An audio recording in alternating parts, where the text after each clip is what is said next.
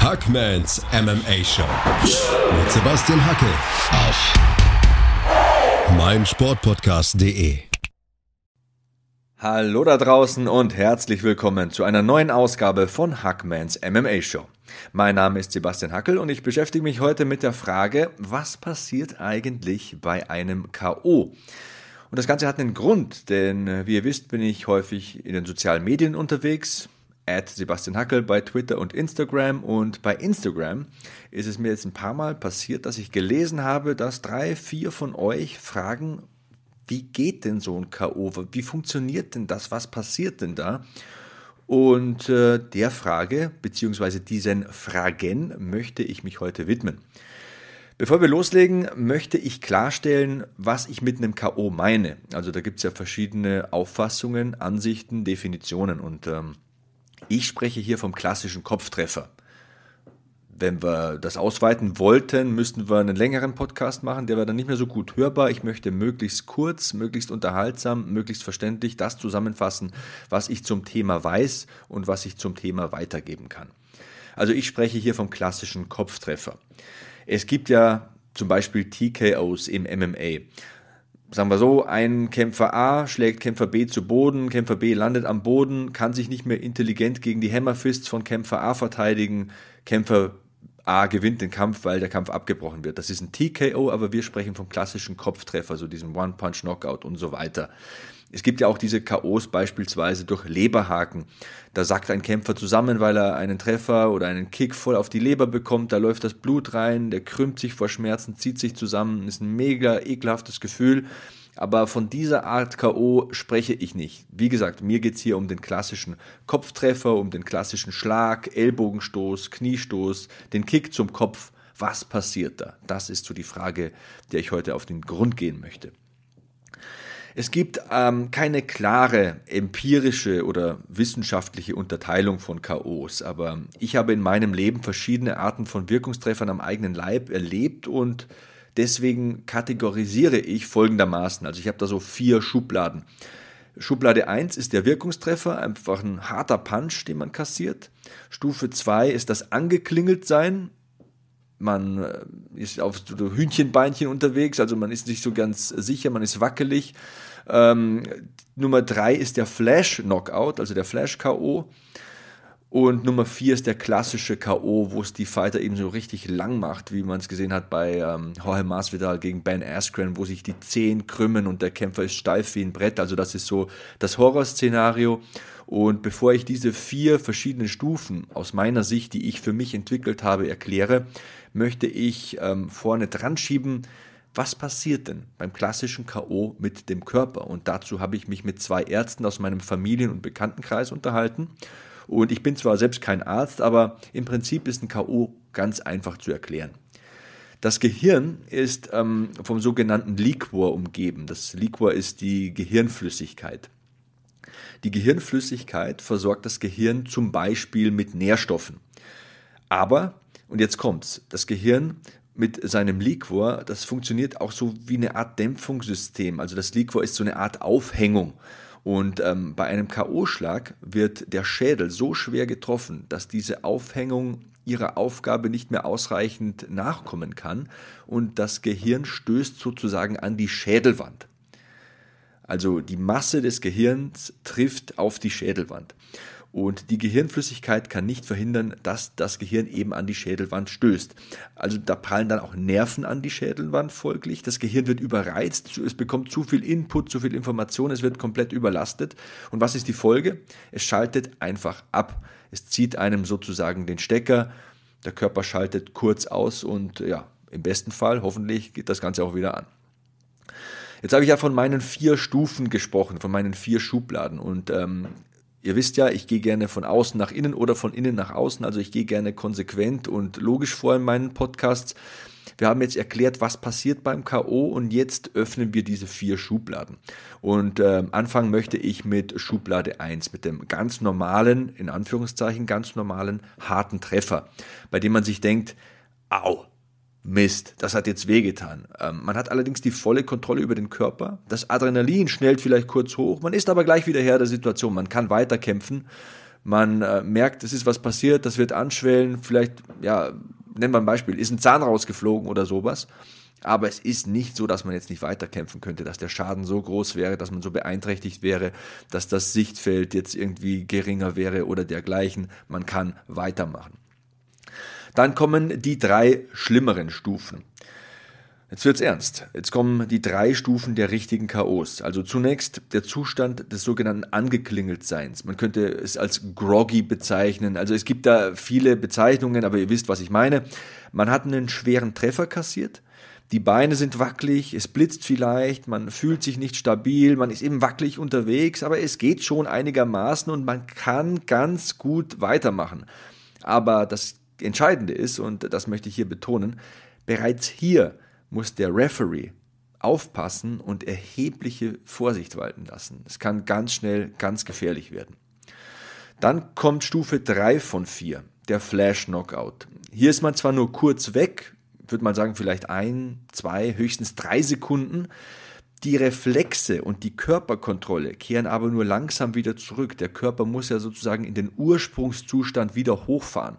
Also ich würde es so vergleichen, weil es mir auch schon selbst passiert ist, bei einem ähm, PC oder bei einem Laptop wird einfach der Stecker rausgerissen oder die Batterie rausgenommen und das Ding ist jetzt einfach weg.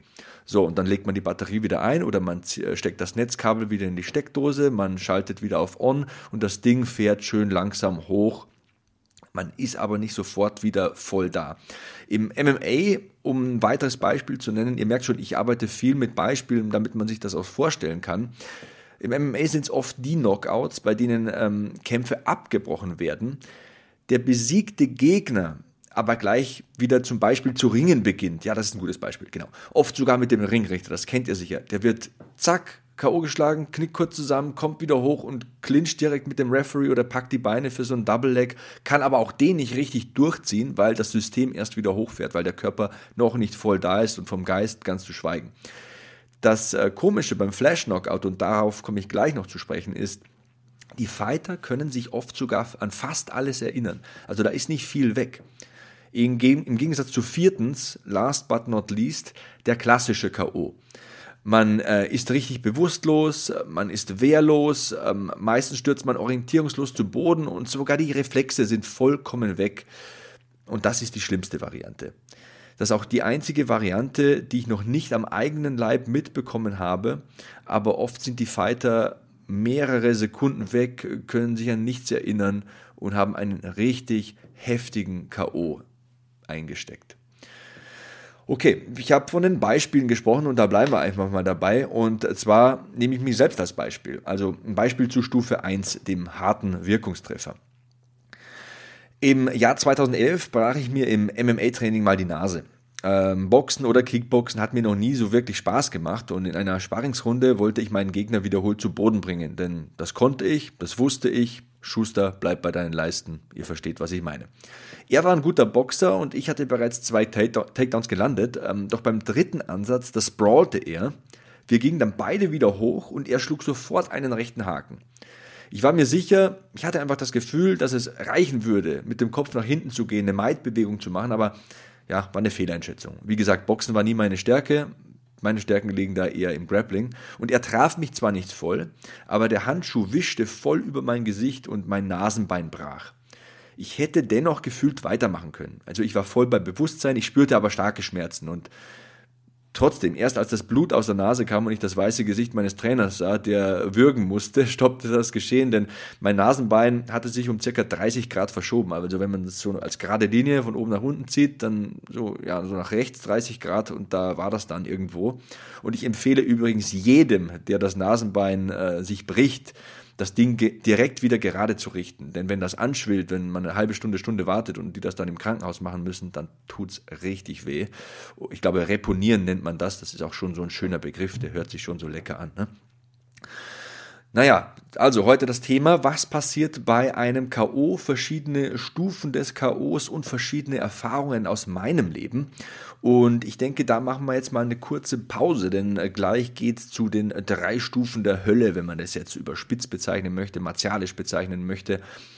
Ihr versteht schon, ich versuche ein bisschen Lust auf mehr zu machen. Gleich geht es ums angeklingelt sein, um den Flash Knockout und um den richtigen KO. Wenn es den Stecker zieht, wie gesagt, wie ich das erlebt habe, was ich dazu sagen kann, welche Dinge man dazu findet in der Literatur und so weiter, das möchte ich gleich noch ein bisschen preisgeben.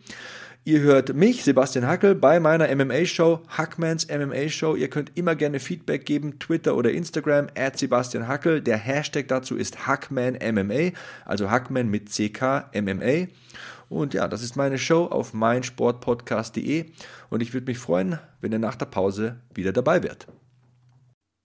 Weiter geht's mit Hackmans MMA Show auf meinsportpodcast.de. Heute beantworte ich die Frage, was passiert bei einem KO und wie ihr es von mir gewohnt seid, sind wir von innen nach außen vorgegangen.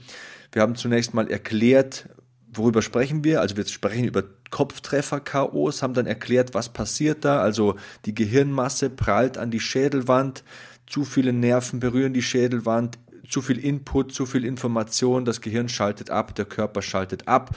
Und dann haben wir über die verschiedenen Stufen gesprochen. Wir haben den harten Wirkungstreffer behandelt und hangeln uns jetzt entlang, hangeln uns vor zu Stufe 2. Es wird ernst. Wir sind nämlich jetzt angeklingelt. Und auch da habe ich ein persönliches Beispiel. Letzten Winter bekam ich beim Jiu-Jitsu-Training ein Knie an die Stirn. Ich wollte die Guard meines Gegners passieren, mein Gegner zog jedoch das Knie hoch und ich wollte gleichzeitig, als er diese glorreiche Idee hatte, mit dem Kopf nach unten abtauchen, um vorbei zu können. Und da wurde es ganz kurz schwarz. Die Lichter gingen aber sofort wieder an. Trotzdem muss ich sagen, fühlte ich mich nicht gut. Also alles kam mir so langsam vor, es war irgendwie komisch. Ich konnte weiterkämpfen. Er hat mich dann gesweept ich konnte mich trotzdem intelligent verteidigen. Ich konnte die Runde, ich glaube, es war eine vier oder fünf Minuten Runde, normal zu Ende kämpfen. Da ist auch nicht viel passiert, da ist nicht viel angebrannt, aber es war komisch und ähm, ich hätte sagen müssen, hey, stopp, um sicher zu sein, denn das möchte ich auch betonen wenn wir das so emotional, so neutral, so emotionslos, so wissenschaftlich zerlegen. Ein K.O.-Treffer ist eine verdammt ernste Sache. Respekt vor jedem, der in einen Käfig, in einen Cage, in einen Octagon, in den Ring steigt. Ob es nun ein Muay Thai-Kämpfer ist, ein Thai-Boxer, ob es ein MMA-Fighter ist oder auch meine Güte, beim Ringen, beim Judo, beim Jiu-Jitsu kann durch einen Wurf, durch eine Aktion, mit der man vielleicht unglücklich aufkommt auf dem Boden, ein K.O. passieren, ist alles schon geschehen. Deswegen äh, alle Kampfsportler, mein größter Respekt. Seid gegrüßt, fühlt euch willkommen hier im Podcast. Wir sprechen eben über K.O.s und vor allem über den äh, klassischen Kopftreffer. Und jetzt wird es richtig ernst. Wir sprechen über Stufe 3, den Flash Knockout. Und äh, wie es der Teufel so haben will, habe ich auch da ein Beispiel aus meinem persönlichen Nähkästchen ausgegraben.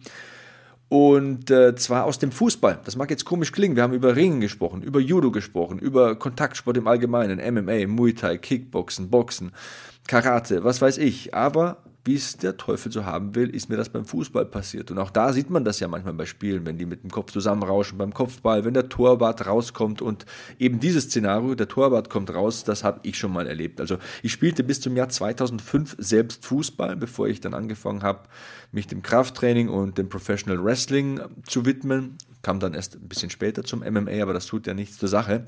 Und äh, in diesem Jahr, 2005, ähm, erlebte ich bei einem Spiel so einen klassischen Flash-Knockout, also Kategorie 3 von 4.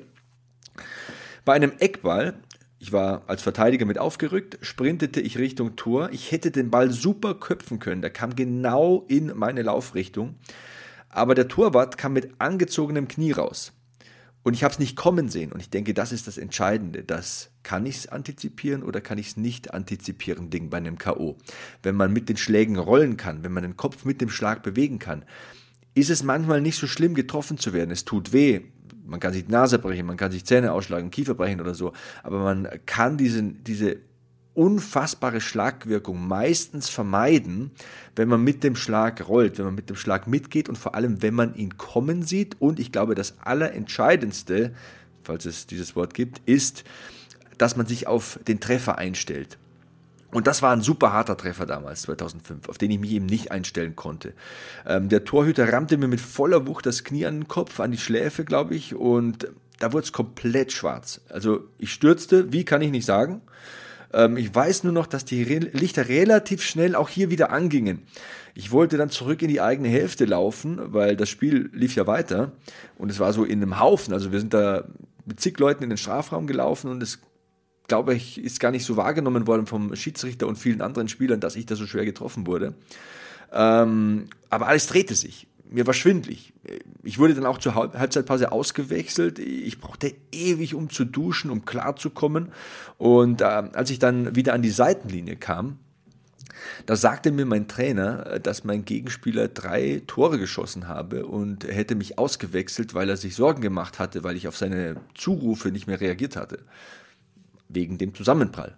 Ich konnte mich, jetzt kommt's, also Gegenspieler, drei Tore geschossen, war wohl nicht meine äh, hellste Stunde. Ähm, ich konnte mich aber nur an ein Gegentor erinnern. Und das meine ich mit einem schweren K.O. Ähm, dazu kommen wir gleich noch. Aber beim, auch beim Flash-Knockout, auch bei diesen kurzen K.O.s, vielleicht auch manchmal beim Angeklingelt sein, wo der Gegner nicht direkt erkennt, dass er jetzt nachsetzen müsste, wo er dir zu viel Luft lässt und du wieder hochkommst, kann es passieren, dass der Gedächtnisverlust da ist. Wie oft hört man es von Kämpfern, die sagen äh, dann am Ende in der UFC beim Interview bei Michael Bisping, bei John Anik, bei Joe Rogan oder beim interviewenden ähm, Journalisten, oh, ich kann ja nicht sagen, wie ich das Ding gewonnen habe, ich kann mich nur an das und das erinnern. Von Runde 2 oder von Runde X habe ich jetzt überhaupt keine Erinnerungen mehr. Also man wird oft so schwer getroffen in einem Kampf, oft mehrmals, dass man da schon angeklingelt ist, dass da schon kurz macht, ne? Ähm, dass da schon mal kurz abgeschaltet wird, aber das sind eben ganz besondere Menschen, das sind ganz besondere Qualitäten. Ich, vor allem im MMA, in diesem Sport, sind die Kämpfer bereit, über Grenzen zu gehen, ihre Limits zu erreichen und nochmal zu durchbrechen, über sich hinauszuwachsen. Man bereitet sich wochenlang auf einen Kampf vor, man ist seiner Ecke was schuldig, der Familie vielleicht, man hat das Gefühl wenigstens, man will sich selbst was beweisen, man hat diesen unbedingten Siegeswille, koste es, was es wolle. Und da akzeptiert man das manchmal. Und da, das ist auch so ein Punkt, den ich heute da deutlich ansprechen wollte, sind die Ringrichter gefragt. Die Offiziellen haben da eine ganz, ganz wichtige Aufgabe. Es wird zu oft geschimpft auf die Offiziellen, ähm, auch wegen diesen Early Stoppages teilweise. Aber meistens haben sie einen Punkt. Und ich finde, wir sind in einem Sport mit Tatsachenentscheidungen, auch wenn es uns vom Gefühl her, vom Unterhaltungswert oftmals zu früh ist, dass abgebrochen wird, müssen wir es dennoch akzeptieren. Wir müssen uns da an der eigenen Nase packen, denn wenn der Ringrichter das Geschehen beendet, wenn der aus einem Meter live im Oktagon, nicht um 4 Uhr morgens mit der Chipstüte in der Hand vom Fernseher, das Gefühl hat, dass Kämpfer nicht mehr weitermachen können, dass sie schwer getroffen sind, dass der Blick glasig ist, dass die Reaktionen langsamer werden, dann muss er in Gottes Namen oder auch sie, es gibt ja auch tolle äh, Ringrichterinnen, das Geschehen in die Hand nehmen, das Heft des Handelns in die Hand nehmen und da mal ein Machtwort sprechen und den Kampf beenden. Ich denke, das ist ganz, ganz wichtig.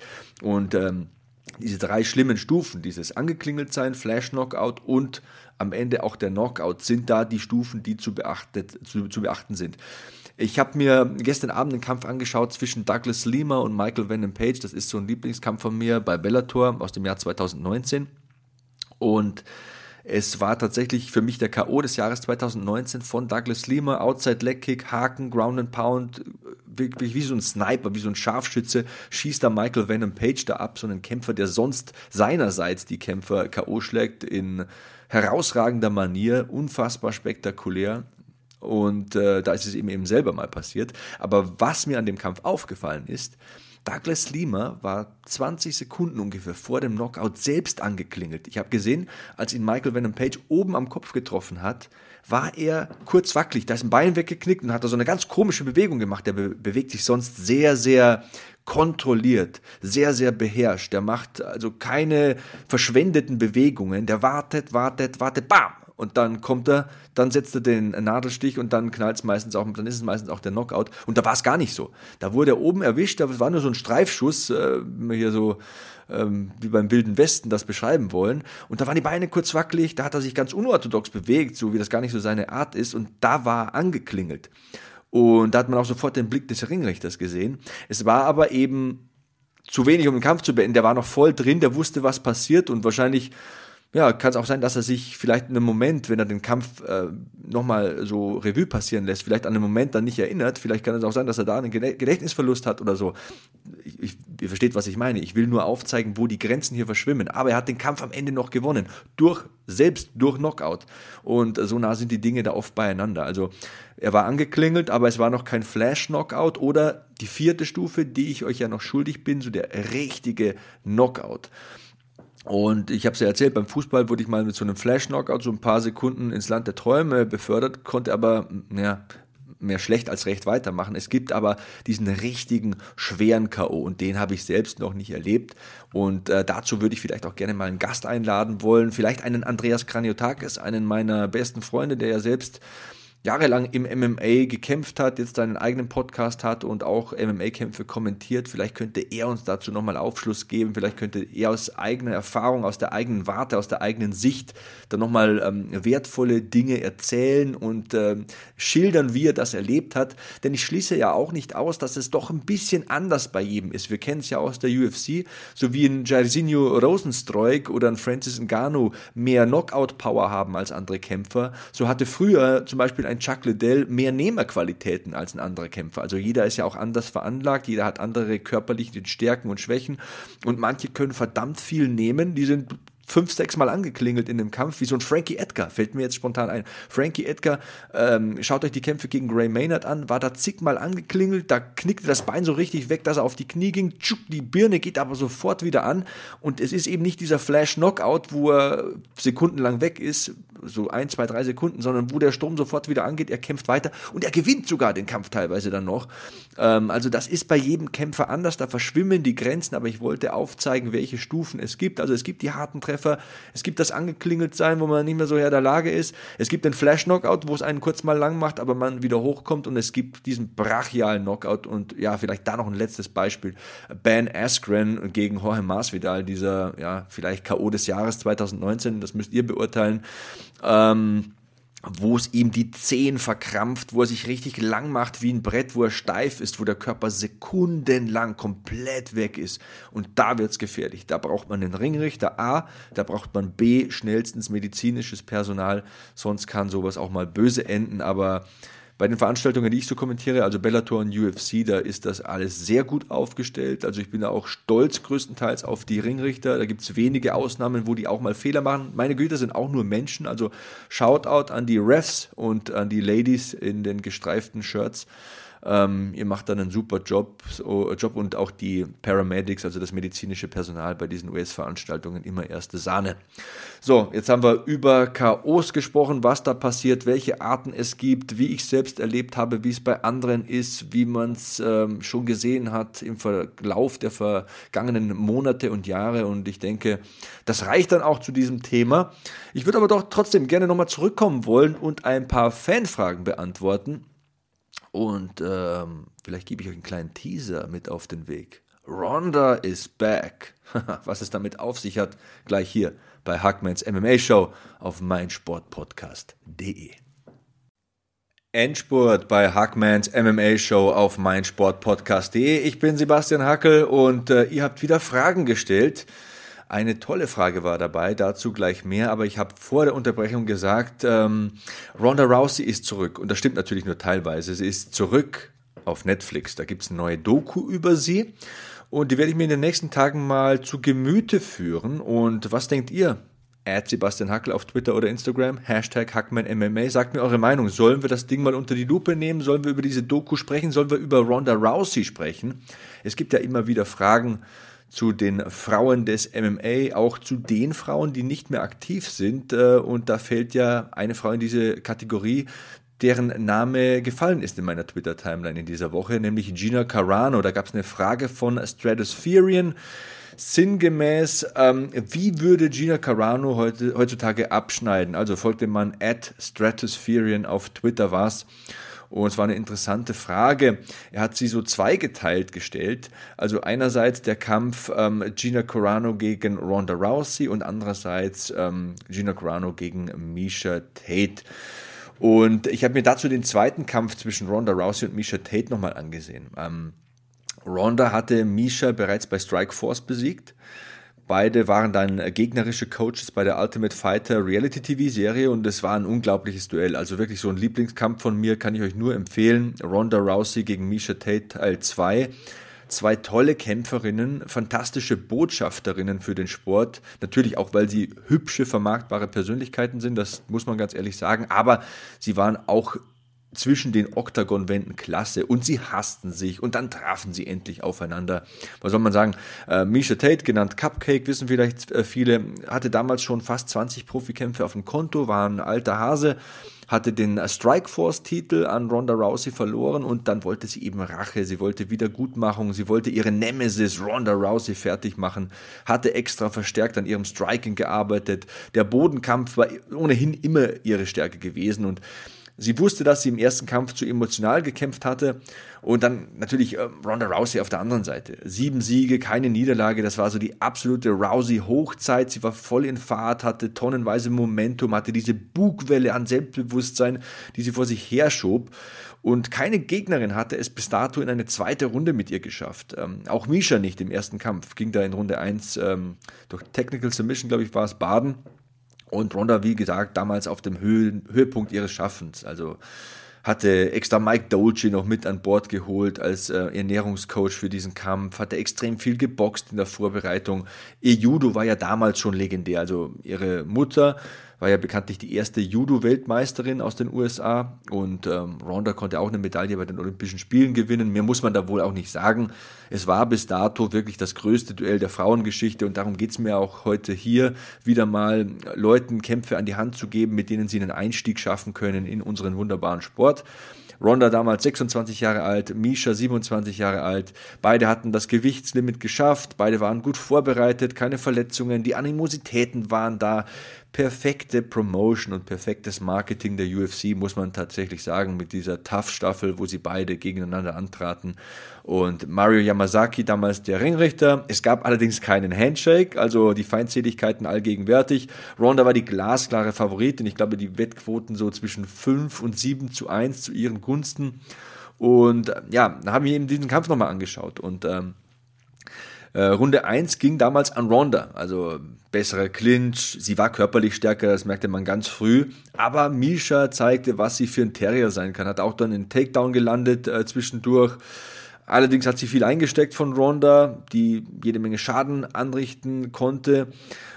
Hatte dann Misha fast in einem Triangle, glaube ich, in der ersten Runde sogar. Ähm, dennoch Misha gewohnt, konditionsstark, Kämpferherz, guter Groundfighter wurde dann zum Ende der Runde nochmal von Ronda geworfen, war aber dann die erste Gegnerin und deswegen ist dieser Kampf ja so historisch, die in eine zweite Runde ging gegen Ronda Rousey und da wurde es erstmal so ein bisschen laut im Publikum. Also es wurde sowieso laut bei den Einzügen, aber da wusste man, hey, komisch, da passiert was, da wird Geschichte geschrieben und dann ging es eben in Runde zwei und auch da sah man wieder starkes Judo von Ronda, also ihre Judo-Würfe waren auch in diesem Kampf sensationell. Also von vorne bis hinten, das muss man wirklich sagen. Misha landete schließlich im berühmten Armbar von Ronda, aber da wurde es nochmal spektakulärer. Misha konnte sich rauskämpfen aus dem Armbar und dann wurde das Publikum laut. Dann hatte man so ein bisschen Gänsehaut-Feeling. Es ging in die dritte Runde. Ronda Rousey hatte noch nie eine dritte Runde gekämpft und ähm, Szenenapplaus, stehende Ovationen, ähm, stellt sie die, die Haare an den Armen auf, wenn ich dran denke. Die erste, dritte Runde in der Karriere von Ronda Rousey. Misha war unglaublich tough, doch irgendwann geriet sie dann dennoch in einen wunderschönen Armbar von Ronda Rousey. Das war eine klasse Transition, wo sie das Bein von Misha auch noch mitnahm und rüberrollte. Und dann war der Drops geluscht. Und ähm, ja, diese kleine Vorgeschichte äh, für diese Frage von Stratospherian der sagte, wie würde denn Gina Carano heutzutage abschneiden gegen Ronda und Misha? Und da war es mir wichtig, diesen Kampf nochmal gesehen zu haben, um das sinnvoll einschätzen zu können. Und ähm, zunächst möchte ich mich der Konstellation Gina Carano gegen Misha Tate widmen. Und da sehe ich so eine 50-50 Chance. Es kommt darauf an, in welchem in welcher Gewichtsklasse das Ganze stattfinden würde. Ich denke, Gina Carano hat ja ihre Karriere im Federgewicht beendet war da eine gute Puncherin, gute Muay Thai-Kämpferin, also im Stand sicher ihre größten Stärken. Wenn es im Federgewicht wäre, ich meine, Misha Tate war jetzt nie eine Federgewichtskämpferin, aber wir müssen jetzt alles beleuchten. Es ist ein Fantasy-Booking, ein Fantasy-Kampf, dann müssen wir das alles aufdecken. Da dürfen wir keinen Stein nicht äh, umdrehen. Und wenn es im Federgewicht wäre, sähe ich Gina Carano ganz klar vorne. Besseres Striking, mehr Schlagkraft mit 10 Pfund mehr natürlich. Also da gäbe ich ihr die Vorteile. Misha Tate hätte mit Sicherheit die körperlichen Nachteile im Federgewicht täte sich schwer mit Takedowns, ist ja, wie gesagt, am Boden sehr versiert, aber ob sie eine 145 Pfund Gina Carano da so rummanövrieren, könnte, also schon das auszusprechen, ist ja schwierig, ähm, das wage ich zu bezweifeln. Dennoch im ähm, Bantamgewicht, eine Gewichtsklasse drunter, würde ich Misha Chancen geben. Und ähm, sie hat ja auch oft gezeigt in ihrer Karriere, dass sie als Außenseiterin in den Kampf gehen kann, zum Beispiel gegen eine Holly Holm und äh, gewinnt das Ding dann in den späten Runden. Also ich glaube, eine Gewichtsklasse drunter. Lass es mich so sagen, je länger es gehen würde, desto mehr würde ich die siegreiche Seite für Misha Tate sehen. Ich glaube, so kann man es formulieren. Dann natürlich äh, die zweite Seite dieser Medaille, Gina Carano gegen Ronda Rousey. Und da ist Ronda Rousey für mich die ganz klare Favoritin. Besser im Clinch, besser am Zaun, bessere Würfe, besseres Judo, ähm, am Boden ohnehin. Also ich glaube, das Judo von Rousey würde, egal in welcher Gewichtsklasse sich das zuträge, ähm, keinen Ausschlag geben. Also ich glaube, Lass es mich so sagen. Im Stand ist natürlich Gina Carano technischer und besser, aber Ronda Rousey ist im Stand auch nicht schlecht.